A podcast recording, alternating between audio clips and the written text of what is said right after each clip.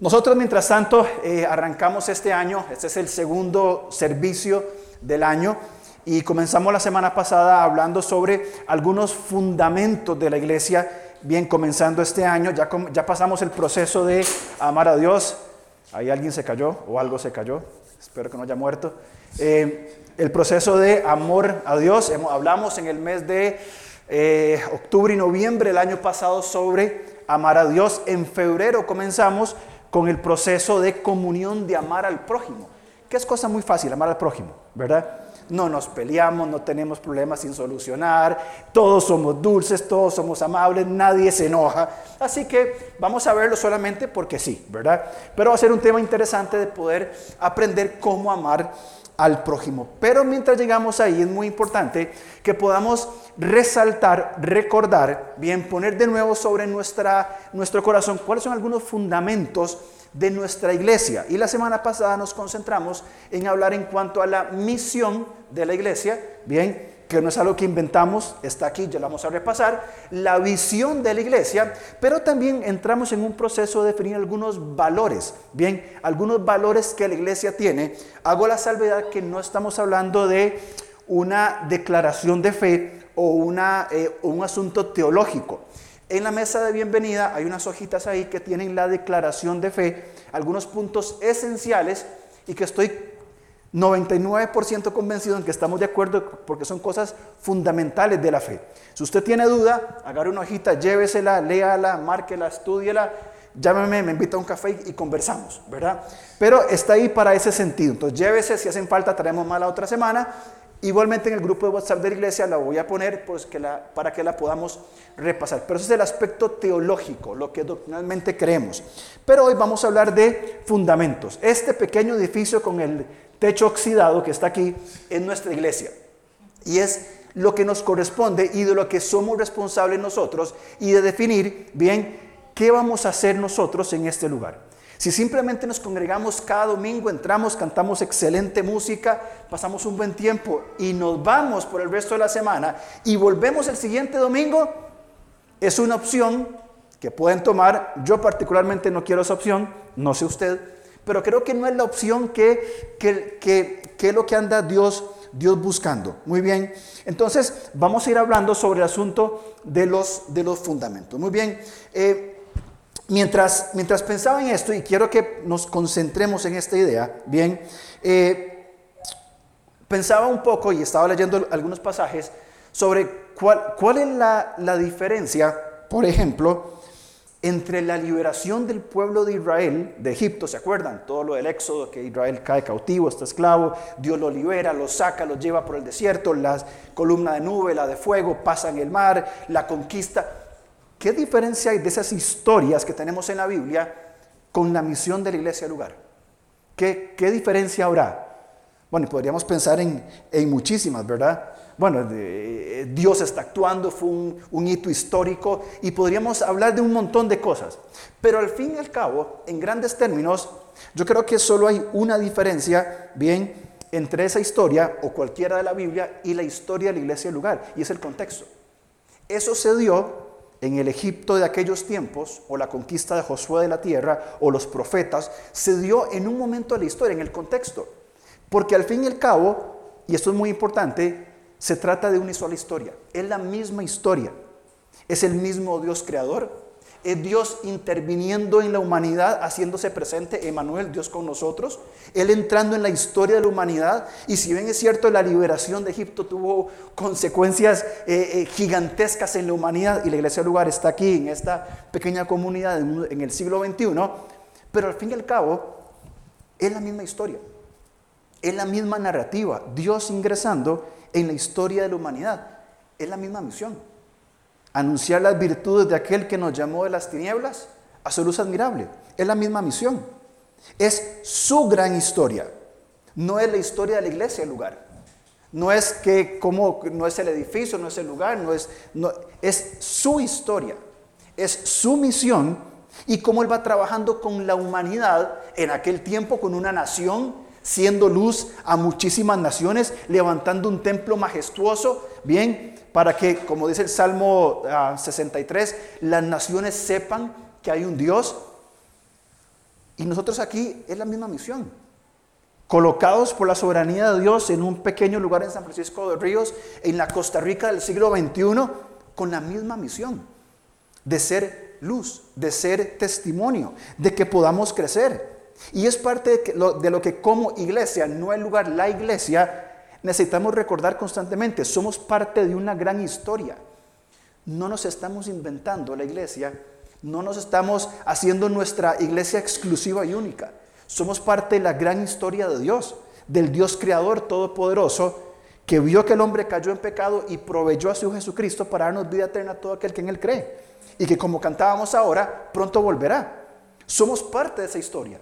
¿Cuál es la diferencia? El contexto, el lugar, el momento. Ahora, pensando en esto y haciendo un repaso muy breve de la semana pasada, bien, nos hicimos una, una pregunta, hicimos la pregunta, ¿qué es lo importante? Bueno, esto vamos a avanzarlo, esto no era. Bien, hablamos sobre lo que era la misión, la visión, que ya lo hablamos y lo voy a pasar por encima porque ya lo hablamos. Usted no lo escuchó, entre en Spotify o en Internet y va a encontrar el mensaje de la semana pasada, ahí lo va a tener. Muy bien, pero hoy vamos a hablar de este valor, un valor que está basado en el principio del amor y de la adoración. Y necesita ser un distintivo de la iglesia lugar. Por cierto, es muy importante recordar, bien, quién es la iglesia lugar. Les pregunto, ¿quién es la iglesia lugar? Es un organismo, ¿cierto? Compuesto por nosotros. Cada individuo, cada persona es miembro, es la iglesia lugar. No es el edificio, no es la ubicación, son los miembros. ¿A quién pertenece este edificio? A los miembros de la iglesia lugar, a la iglesia lugar. ¿A quién le pertenece la microbús? A la iglesia lugar. ¿Quién es responsable de lo que se hace? Cada uno de nosotros en este lugar. Somos la iglesia, parte del, del, cuerpo de Cristo. Entonces vamos a hablar sobre este principio. Y hablamos también en un momento por qué eh, es usted miembro de esta iglesia, la semana pasada, y repaso muy brevemente. ¿Por qué es miembro usted de esta iglesia? ¿Por qué viene domingo tras domingo? ¿Por qué escogió esta iglesia? Hay cientos de iglesias. Probablemente hay muchas iglesias mejores que esta. ¿Por qué usted escogió esta? ¿Por qué usted sigue siendo parte de esta iglesia? Porque uno ha buscado otra. Y espero que nadie se vaya, si no va a tener problemas con los ancianos, ¿verdad? Pero ¿por qué está usted aquí presente? Podrían haber muchas respuestas, porque vean, me queda solamente a dos cuadras de, mi casa.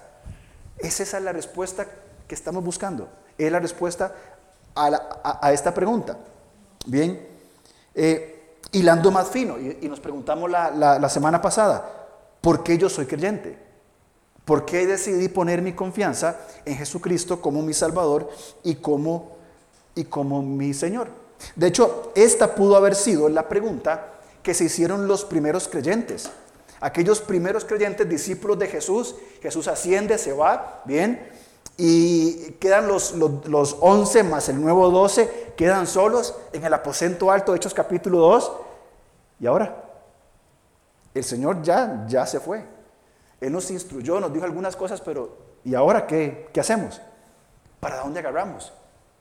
Y quizá, no lo sé, estoy simplemente suponiendo, quizá ellos, ellos se, se preguntaron, este, ¿por qué adoptamos esta fe? Que de hecho fue la pregunta que se hicieron los receptores de la epístola a los hebreos. ¿Por qué somos cristianos? Si volvemos al judaísmo, no nos persiguen, no nos molestan, recuperamos todo lo que perdimos, ¿para qué abandonar todo y seguir esta nueva fe? Probablemente fue la pregunta que ellos se, plantearon, bien, y es la que tenemos que plantearnos nosotros hoy. ¿Por qué soy creyente? ¿Por qué soy parte de esta comunidad de fe? ¿Por qué vine hoy domingo aquí a, aquí a la iglesia? Porque el pastor me regaña. Mentira, yo no regaño a nadie porque no venga. ¿Problema con el Señor? ¿Por qué vino usted hoy? ¿Por qué es usted creyente?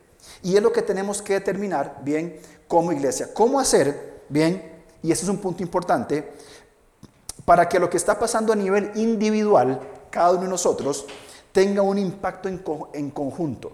Porque parte de lo que queremos hablar hoy es esta idea. Cada uno es responsable de su propio crecimiento. Y su propio crecimiento va a determinar el crecimiento en comunidad. Y eso es fundamental. Para eso necesitamos pensar en términos de algunos sistemas que van a incluir la misión, la visión y los valores. Hablemos de misión dos minutos nada más. Pusimos esta frase la, semana pasada. Los dos días más importantes de la vida de la persona, ¿cuáles son? El día en que nace y el día en que entiende para qué nació. Es decir, cuando encuentra propósito en su vida. Nosotros como creyentes, bien, tenemos una misión. Bien, esta misión que tenemos nosotros no es un invento nuestro. Nosotros no nos inventamos la misión, no nos inventamos la razón de vivir día con día, porque está escrito. Bien, por tanto, id y hacer discípulos a todas las naciones, bautizándolos en el nombre del Padre, del Hijo, del Espíritu Santo, enseñándoles que guarden todas las cosas que os he mandado, y aquí yo soy con vosotros todos los días hasta el fin del mundo. Esa es la misión de la iglesia. Bien, no tenemos ninguna otra cosa que inventar, que añadir, que agregar, que vender, que comercializar. Para esto nosotros fuimos llamados. Bien, a ser discípulos, identificarlos con Él y enseñarles todas las cosas. ¿De quién es este trabajo? ¿Del pastor? Por supuesto que sí. Pero es trabajo del pastor porque es el pastor. O debería ser el trabajo del pastor porque el pastor antes de ser pastor es hijo de Dios. Y tiene un llamado como creyente a ser discípulos. Estos discípulos identificarlos con el Señor, ¿bien? Y una vez identificados con el Señor, enseñarles todo lo que Jesús nos mandó en una vida práctica diaria, en el vivir día con día con Él. ¿No es esta la misión del pastor porque es hijo de Dios? Por supuesto que sí. ¿No es la misión de los líderes de la iglesia? Por supuesto que sí. Y lo hacen a través del trabajo con niños, con jóvenes, con mujeres, etc. ¿No es el trabajo de cada uno de nosotros? Sin que tengamos un rol, un, papel oficial, un ministerio oficial, sin que tengamos algo que no me gusta mucho, esos nombres oficiales, director supervisor de operaciones de desarrollo a nivel eclesial, no sé, así nomás, simplemente, porque soy hijo de Dios y he entendido cuál es mi labor en este mundo, ser luz. Por supuesto que sí, es la misión de todo creyente. Ahora, teniendo esta misión, ¿hacia dónde vamos? ¿Cuál es la visión? Bien, que evidentemente Efesios 4:11 nos muestra, equipar a los santos para la obra del ministerio, para que ellos sean adoradores y hacedores de discípulos para la gloria de Dios. El creyente tiene la visión de llegar a esto. La iglesia tiene la visión de llegar a esto. Ser una iglesia que hace, que hace discípulos. Y cuando hablamos de esto, hablamos de dos cosas. La semana pasada, del tiempo que tenemos nosotros, de los talentos que Dios nos ha dado y los tesoros que tenemos. Todos nosotros como personas tenemos tiempo, tenemos tesoros y tenemos talentos. Y vamos a decidir qué hacemos con esto. Vamos a decidir cómo voy a administrar mi tiempo sabiendo que tengo una misión. Evidentemente hay momentos donde vamos a descansar, por supuesto que sí, y ocuparnos de otras cosas, el trabajo, la familia, pero ¿cómo administramos el tiempo? ¿Cómo administramos los talentos que Dios me dio? los, dones que Dios me dio. Si Dios me dio dinero, si Dios me dio una habilidad, si Dios me dio un recurso, ¿cómo lo administro? ¿Cómo uso mis tesoros? Y es parte, por supuesto, de la misión que el Señor nos ha dado. Ahora, entrando en el mensaje de hoy, bien, hablamos de valores. Tenemos tres principios fundamentales, amor, comunión, servicio. Es lo que la iglesia lugar estamos juntos caminando hacia donde estamos moviéndonos. Bien, amar a Dios, comunión, de amar al prójimo y servicio, servir al mundo. Es ahí hacia donde vamos. Pero tenemos que recordar lo que mencioné al principio, bien, que somos parte de una gran historia. Y déjeme leerle un texto aquí muy rápido que leí esta semana, bien, de que somos parte de una historia. Bien, es un libro sobre liderazgo. Dice, los expertos en liderazgo suelen enfatizar la importancia de la misión y visión organizativa. Pero estas realidades vitales tienen poco significado separadas de la historia que explica en primer lugar por qué es importante lo que hacemos. Es decir, los expertos dicen que tener una visión y una misión es fundamental, pero que son inútiles si no van respaldadas por una historia. Es decir, ¿por qué tenemos esta misión? ¿Por qué Dios nos mandó a ser discípulos? ¿Por qué tenemos la visión de ser equipadores de, discípulos? ¿Cuál es la razón? ¿Cuál es la historia?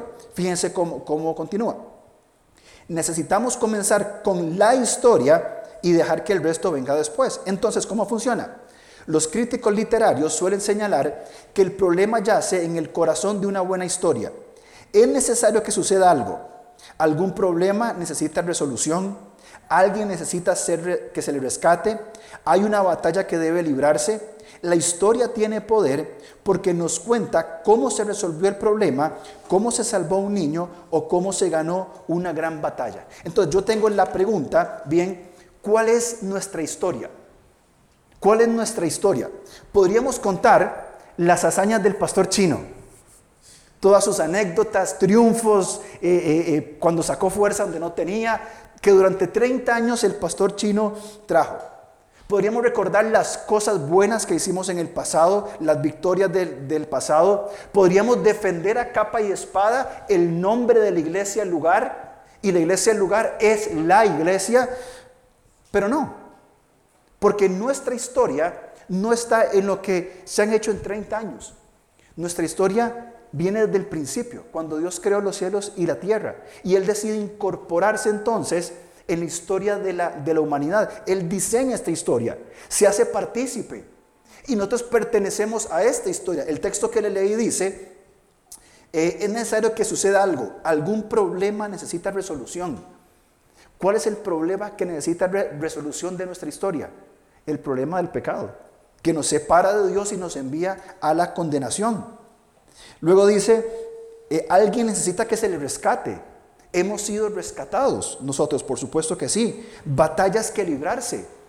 Esta historia, esta gran historia de la humanidad, da valor, da sentido a lo que nosotros llamamos nuestra visión, nuestra visión y cómo incorporamos los, los valores. Por eso es importante saber qué tenemos que hacer y hacia dónde vamos caminando. Es fundamental esto. Debemos incorporarnos y entender que somos parte de la, historia, la historia de redención, no de nuestra historia, no de mi nombre, no de su nombre, de su historia. Ahora, pensando en esto, vamos por favor a Hechos capítulo 2. Vamos a analizar algunas cuantas cositas porque es bien interesante donde vamos a fundamentar nuestro primer valor. Bien, el primer valor, el primer fundamento es este. Bien, es un asunto de adoración. Muy bien, vamos a adorar al Señor, cantábamos ahora adorar al Señor. La madurez personal refleja la cercanía con Dios. Muy bien. Y define el crecimiento de la congregación. Aquí hablamos de dos aspectos. La madurez espiritual o la madurez personal refleja la cercanía con Dios. Hermanos, que yo esté aquí hablando y predicando no significa que yo estoy cercano con Dios. Debería hacerlo, por supuesto que sí. Los que están sirviendo en alguna, en alguna función del ministerio, bien, no significa que están cercanos a Dios. El pastor, el anciano, el músico, el etcétera, no significa que por hacer lo que hace está cercano con Dios. Debería ser así. Pero no, no significa eso. ¿Cuál es un valor o una determinación que vemos una persona está cerca de Dios? Su madurez. ¿Cómo va madurando en un proceso, por supuesto, algo que sucede progresivamente que va sucediendo. Pero también el crecimiento personal va a definir el crecimiento de la congregación. No podemos crecer si yo como pastor planteo un programa, vamos a hacer un programa, boom, y votamos tres o cuatro y el resto no pasa nada. Así no vamos a crecer, así no avanzamos en la misión. Avanzamos cuando cada uno de nosotros en su contexto, en su realidad, en su vida propia, comienza a crecer. ¿Cuánto? no sé, no importa. Crecer un poquito, ir madurando poco a poco en la fe, ir dando pequeños pasos, ir teniendo pequeñas victorias, cosas simples, luchas que voy ganando, victorias que voy obteniendo, pequeños pasos de fe y de madurez que al principio asustan, pero estoy creciendo. Los cristianos, yo no sé quién se lo inventó y si alguien se lo dijo, lo está engañando, no somos perfectos no somos libres de pecado, pero sí estamos intentando madurar día con día un poco y un poco más, cada día. Porque aún en la Biblia no encontramos un creyente perfecto sin que haya pecado nunca. El mismo Pablo dice, yo soy el primero de los, de los pecadores. Pero sí entendemos de que la iglesia va a crecer como congregación. ¿Cuándo? ¿Cuando se traiga el mejor programa del mundo? No Cuando compremos un edificio mejor, tampoco. Cuando tengamos un equipo de 100 personas, tampoco. ¿Sabe cuándo va a crecer? Cuando usted y yo decidamos madurar. Ahí vamos a crecer. Porque comienza de adentro hacia afuera y va abarcando todas las áreas de nuestra vida. Porque el crecimiento individual sabe qué va a hacer. Aparte de llevarnos a ser un mejor hijo de Dios, nos va a llevar a ser un mejor esposo. Y siendo mejor esposo, la relación con mi esposa va a ser mejor. Me va a llevar a ser un mejor padre, a estar presente en la vida de mis, de mis hijas. Si yo crezco individualmente, me va a llevar a ser un mejor vecino, un mejor trabajador y por consecuencia, tal vez, un mejor pastor.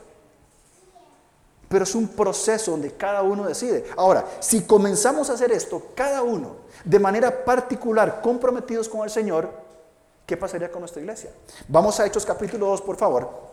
Vamos a detenernos ahí unos cuantos minutos, porque es un pasaje súper importante en el sentido de que eh, habla de este crecimiento eh, individual. Muy bien, entonces recordemos, aquí estamos en la fiesta de Pentecostés, Jesús había eh, muerto, resucitó a los tres días. Después de resucitar, Él estuvo vivo unos, unos resucitados, quiero decir, 40 días, según Hechos capítulo 1.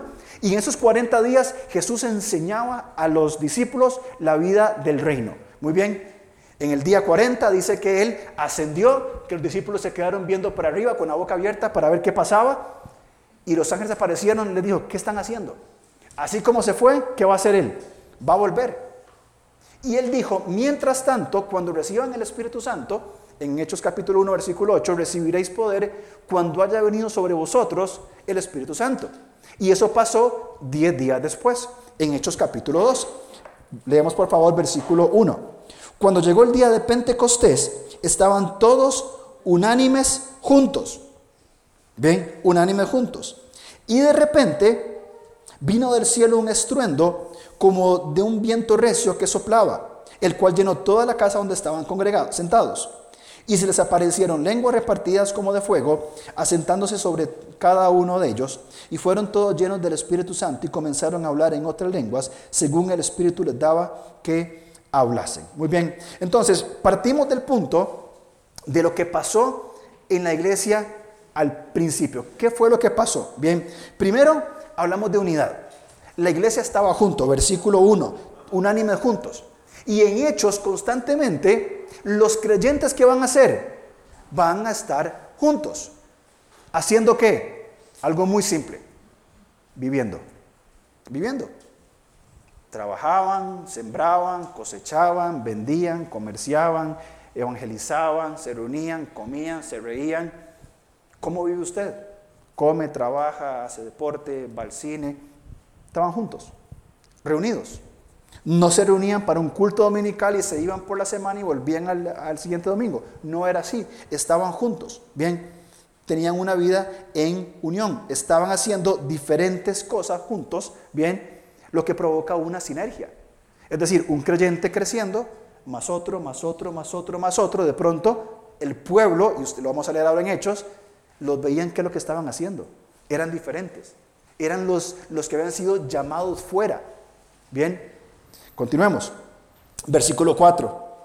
Dice, y todos fueron llenos del Espíritu Santo y comenzaron a hablar en otras lenguas y según el Espíritu les daba que hablasen. Algo importante es esto. Cuando se lee este pasaje, la mayoría de personas que van a hacer van a comenzar a pelear del tema de las lenguas. Ah, que sí hablan lenguas, que no hablan lenguas, que sí, que no. Suave un toque. ¿Qué dice antes? Fueron llenos del Espíritu Santo. José lo dijo ahora en la lectura, Ervin lo, lo remarcó en, en los cantos y no nos pusimos de acuerdo. La necesidad imperante que tenemos de ser llenos del Espíritu Santo de que Él controle, que Él vaya transformando por el arrepentimiento nuestra mente, emociones, acciones, ser llenos del Espíritu Santo, vivir en su voluntad, porque de otra manera no podríamos vivir la vida en Cristo si no somos llenos del Espíritu Santo. Seríamos religiosos simplemente.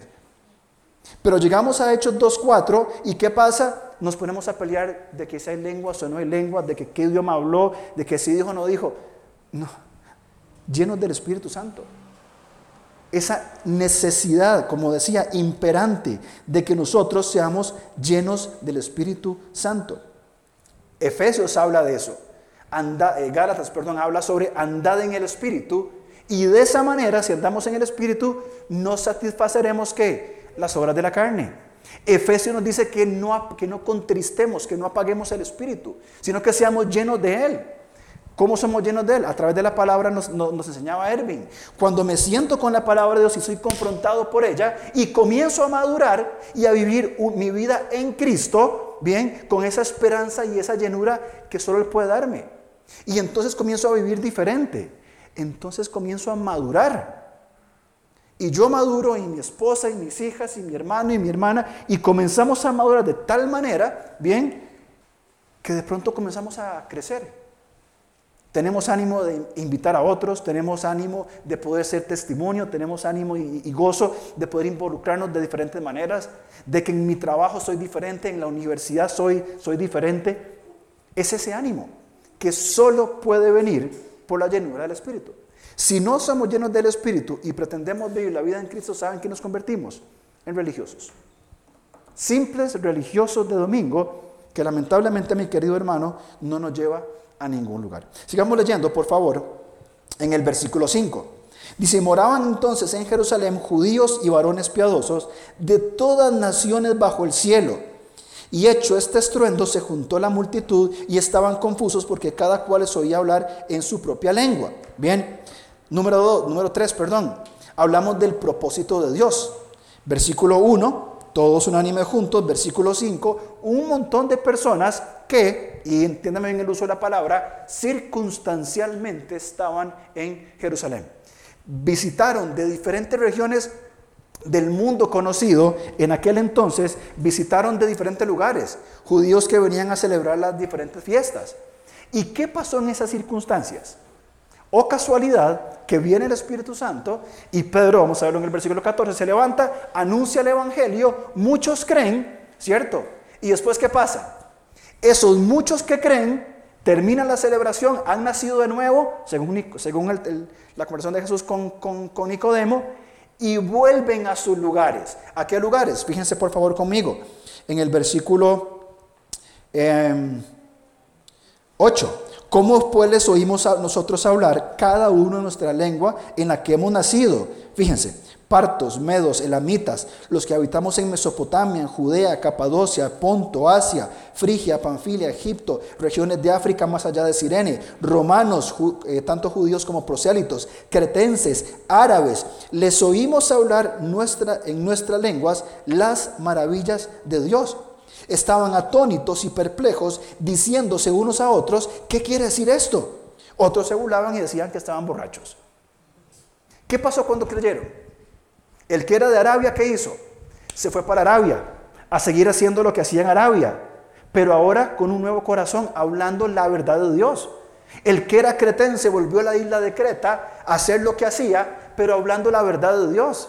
El que era de Roma volvió a Roma, el que fuera donde fuera volvía a su lugar, volvía a su vida, pero con un corazón nuevo, porque habían entendido el mensaje de salvación. Y salen ahora por todo lado a qué? El número 4, versículo 14, el evangelismo. Poniéndose, eh, entonces Pedro, poniéndose en pie con los once, alzó la voz y les habló diciendo, y ustedes saben muy bien todo lo que Pedro enseña aquí en este pasaje sobre el hecho del evangelismo. Surge surge naturalmente. ¿Por qué? Porque hay un proceso de crecimiento.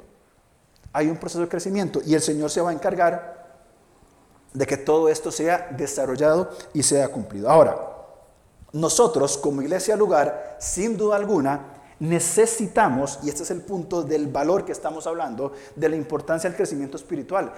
Hago aquí un, un paréntesis. Tal vez, y solo tal vez estoy suponiendo, usted piense, bueno, pero si yo no crezco espiritualmente, al fin y al cabo soy yo, ¿verdad? Eh, soy yo y qué? Yo no daño a nadie. Si yo no crezco, no daño a nadie, no lastimo a nadie. No, se equivoca. Si una persona no crece y no se desarrolla, sí está lastimando a otras personas. Porque yo, como persona, necesito a cada uno de ustedes.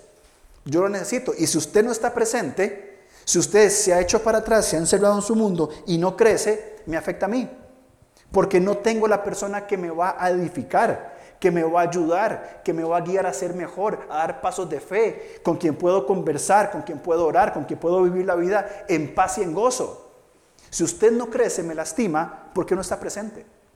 Si yo no crezco, lo lastimo a usted porque no voy a estar presente para usted. Y estoy siendo egoísta y estoy dañando no solamente a otros, sino a la congregación a nivel eh, eh, general. Por eso la importancia del crecimiento individual, porque yo necesito ese hermano presente y activo. Tengo buenas amistades con Ervin, converso muchísimo eh, constantemente y hablamos de temas y, está presente. José como anciano también, cuando hay algo, lo llamo, yo sé que está presente. Con Esteban Amaya, que ahora está en, México, él me decía, ¿qué hacer mañana? Nada, te invito a desayunar. Bueno, no se rechaza eso. Nos vamos, bien, y me siento y me dice, ¿cómo estás? Yo bien. No, no, no. Quiero saber cómo estás vos de verdad. Y me dejó frío. Alguien se está preocupando por cómo estoy yo. Y nos sentamos y hablamos un gran rato de, de luchas, de necesidades.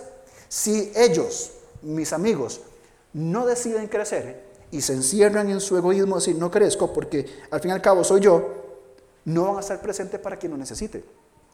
Si yo no crezco como persona, como, como esposo, voy a estar ausente para mi esposa. Si no crezco como padre, mis hijas no van a tener un padre presente y activo. Y así en cada rol de nuestra vida.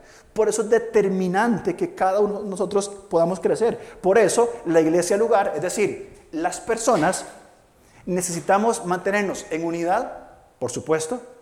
Esto va a guiar a la madurez. Hablamos en una serie de mensajes hace tiempo que el crecimiento es un asunto de comunidad.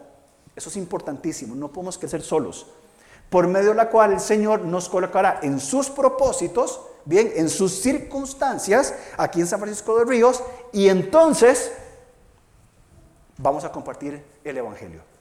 Queremos, por alguna loca razón, saltar directamente al, al evangelismo alocado y tirando para todos lados, sin ocuparnos de la unidad, de la madurez y de la voluntad de Dios. Ahora, quiero avanzar un, poquito más nada más, bien.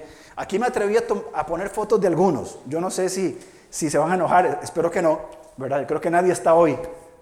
Solo Marcela está nada más. Bien. Pero quise poner gente de la iglesia para ver ahí nuestros, nuestros rostros. Bien. Pero hacernos esta pregunta. ¿Y si cada uno asume su responsabilidad como creyente? Estoy pensando en voz alta, ¿verdad? Como dicen. ¿Qué pasaría si cada uno de nosotros individualmente asumimos la responsabilidad que Dios nos ha dado, de manera individual, como en Hechos capítulo 2, ¿qué pasaría? ¿Cómo sería mi vida? ¿Cómo sería mi, matrimonio? Mi, mi paternidad, mis amigos, mi comunidad, mi iglesia. ¿Cómo sería? Si cada uno de nosotros asumimos la responsabilidad que ya hemos recibido de Dios. Bueno, avancemos Hechos, capítulo 2. Pedro predica un mensaje para un pueblo este, mayormente con un trasfondo judío, pero llegamos al, al, versículo 42 y note que lo que pasa en el versículo 42 es lo mismo que pasa al principio de Hechos capítulo 2. Y la próxima semana retomaremos en Hechos capítulo 2, bien, versículo 42, para continuar desarrollando esta idea. Fíjense, 2.42. Pedro predica, muchos se convierten, todo bien. 42. Y perseveraban en la doctrina de los apóstoles, en la comunión unos con otros, en el partimiento del pan y en las oraciones. Fíjense qué importante que es esto, bien, porque nos habla de unidad. Versículo 44 de Hechos 2. Todos los que habían creído estaban juntos. Unidad, estaban juntos. Note, y aquí lo resalto y creo que es fácil de entender el versículo 42. La doctrina habla de la enseñanza, en la comunión unos con otros habla del compartir, pero en, esta, en, esta, en este punto, en el partimiento del pan, los que saben, los teólogos dicen, algunos dicen que habla de la cena del Señor, pero otros teólogos muy respetables, muy confiables, eh, proponen de que esto habla de simplemente comer, de simplemente que los, creyentes se juntaban a comer, nada más. No había un culto, no había un evangelismo, los creyentes en unidad participaban de un elemento tan importante como es como son las mesas, el, comer, el compartir. Bien, eh, ¿cuántas veces, y busquen en la Biblia, Jesús fue a comer con personas? ¿Se acuerdan? Cuando llama a Mateo, Mateo, vamos a una fiesta. ¿A dónde, Señor? En tu casa. Bueno, vamos. Van a la casa de Mateo, ponen la mesa y comen. Luego con el chiquitito también, ¿cómo se llama? Con saqueo, vamos a comer. Las mesas son lugares de oportunidad para compartir la vida. Y me gusta mucho, y esa, esa sugerencia, estaban juntos viviendo, comiendo. ¿Qué más intimidad de sentarse a comer, lo que sea, en una mesa después de comer, quedarse conversando? De lo que implica la vida, el Señor, la familia, el trabajo, esa unidad, ese soporte.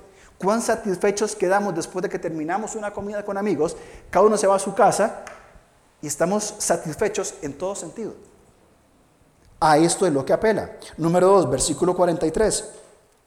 Dice, y sobrevino, eso es maravilloso, y sobrevino por lo que acaba de pasar, temor a toda persona. Y muchas maravillas y señales eran hechos por los apóstoles. ¿Dónde comienza? En la unidad, que nos guía qué? A la santidad, el temor de Dios.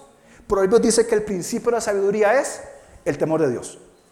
Y acá, en este contexto, por estar juntos, por compartir la vida, siendo Cristo el centro, por supuesto, vino temor a toda persona y cosas maravillosas comenzaban a suceder.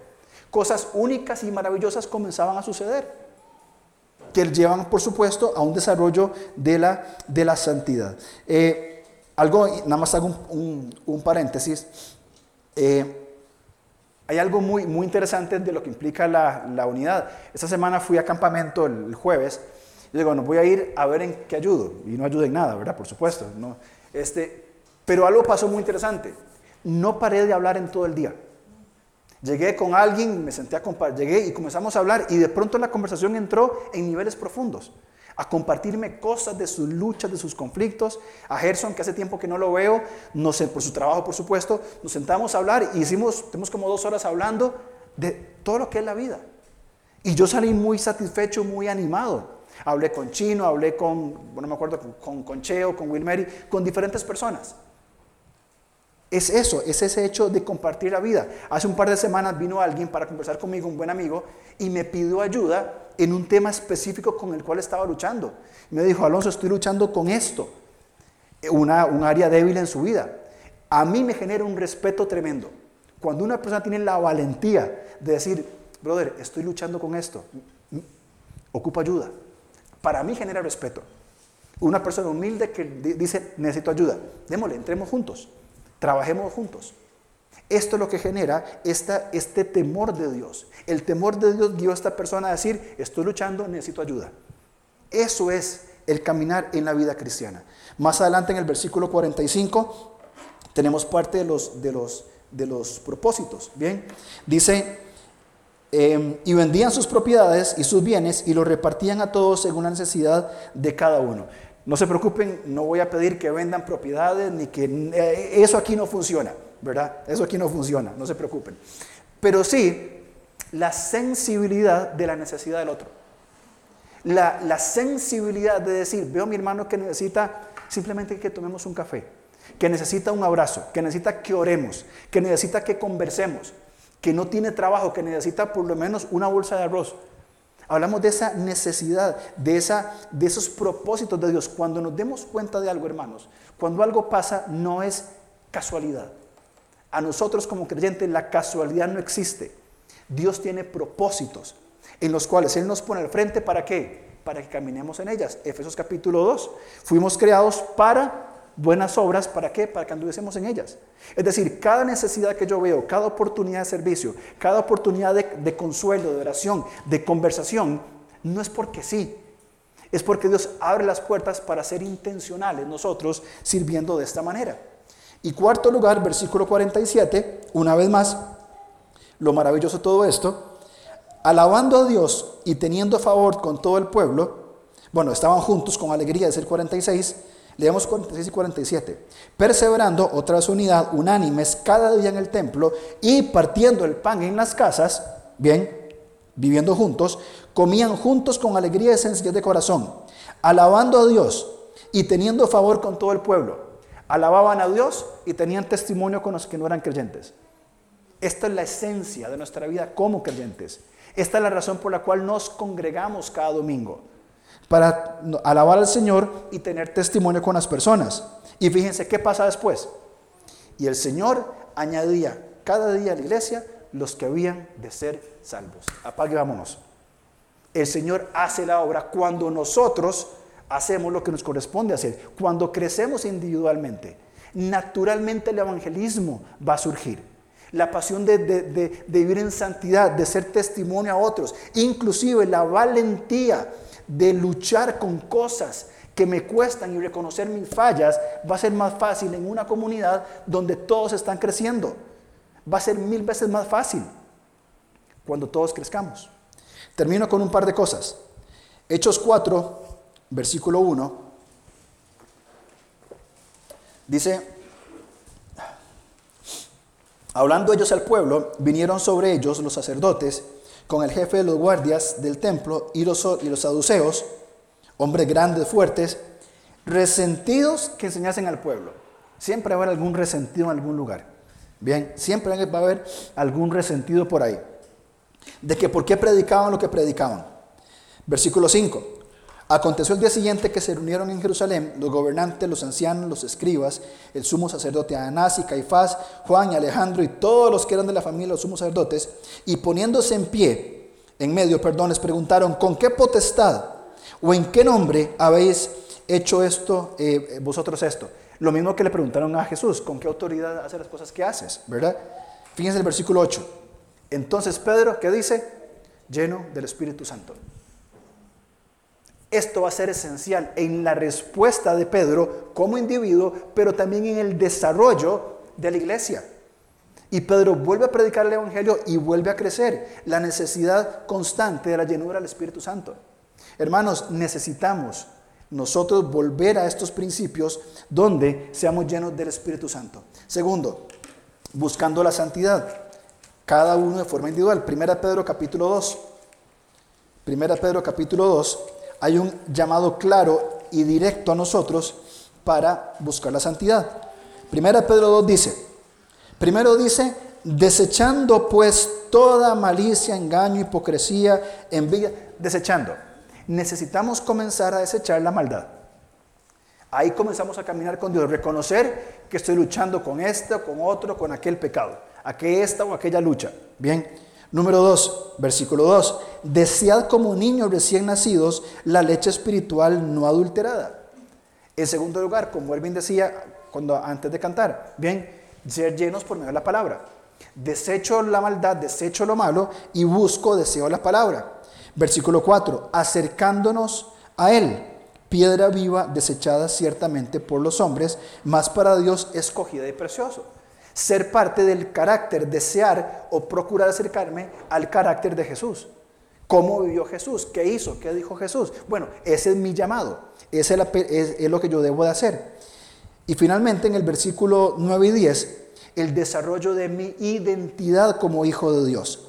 Vosotros sois linaje escogido, real sacerdocio, nación santa, pueblo adquirido por Dios. ¿Para qué? ¿Con qué propósito, con qué misión, con qué visión, con qué valores? Para que anunciemos las virtudes, las grandezas de aquel que nos llamó de las tinieblas a su luz admirable. Y en la cual vamos en un proceso de santificación, donde poco a poco vamos viviendo esta verdad. Necesitamos reforzar, desarrollar nuestra identidad. ¿Quién soy yo? Un hijo de Dios. ¿Y para qué vivo? Para anunciar las virtudes de Dios. Simplemente. Cuando nosotros de manera individual comencemos a, caminar por esta ruta, a transitar por esta, esta verdad, ahí vamos a comenzar a crecer. Por eso es un valor de la iglesia el lugar que la madurez personal refleja la cercanía con Dios y define el crecimiento de la congregación. De otra manera no es posible. Termino con esta pregunta. ¿Y si cada uno de nosotros nos disponemos asumir nuestra responsabilidad. Si cada uno dice, yo necesito ponerme a cuentas con Dios y comenzar a crecer, ¿qué pasaría? ¿Cómo sería nuestra vida individual y cómo sería nuestra vida a nivel de congregación? ¿cómo viviríamos? Estoy convencido de que ahí comenzaríamos verdaderamente a vivir nuestra vida en Cristo.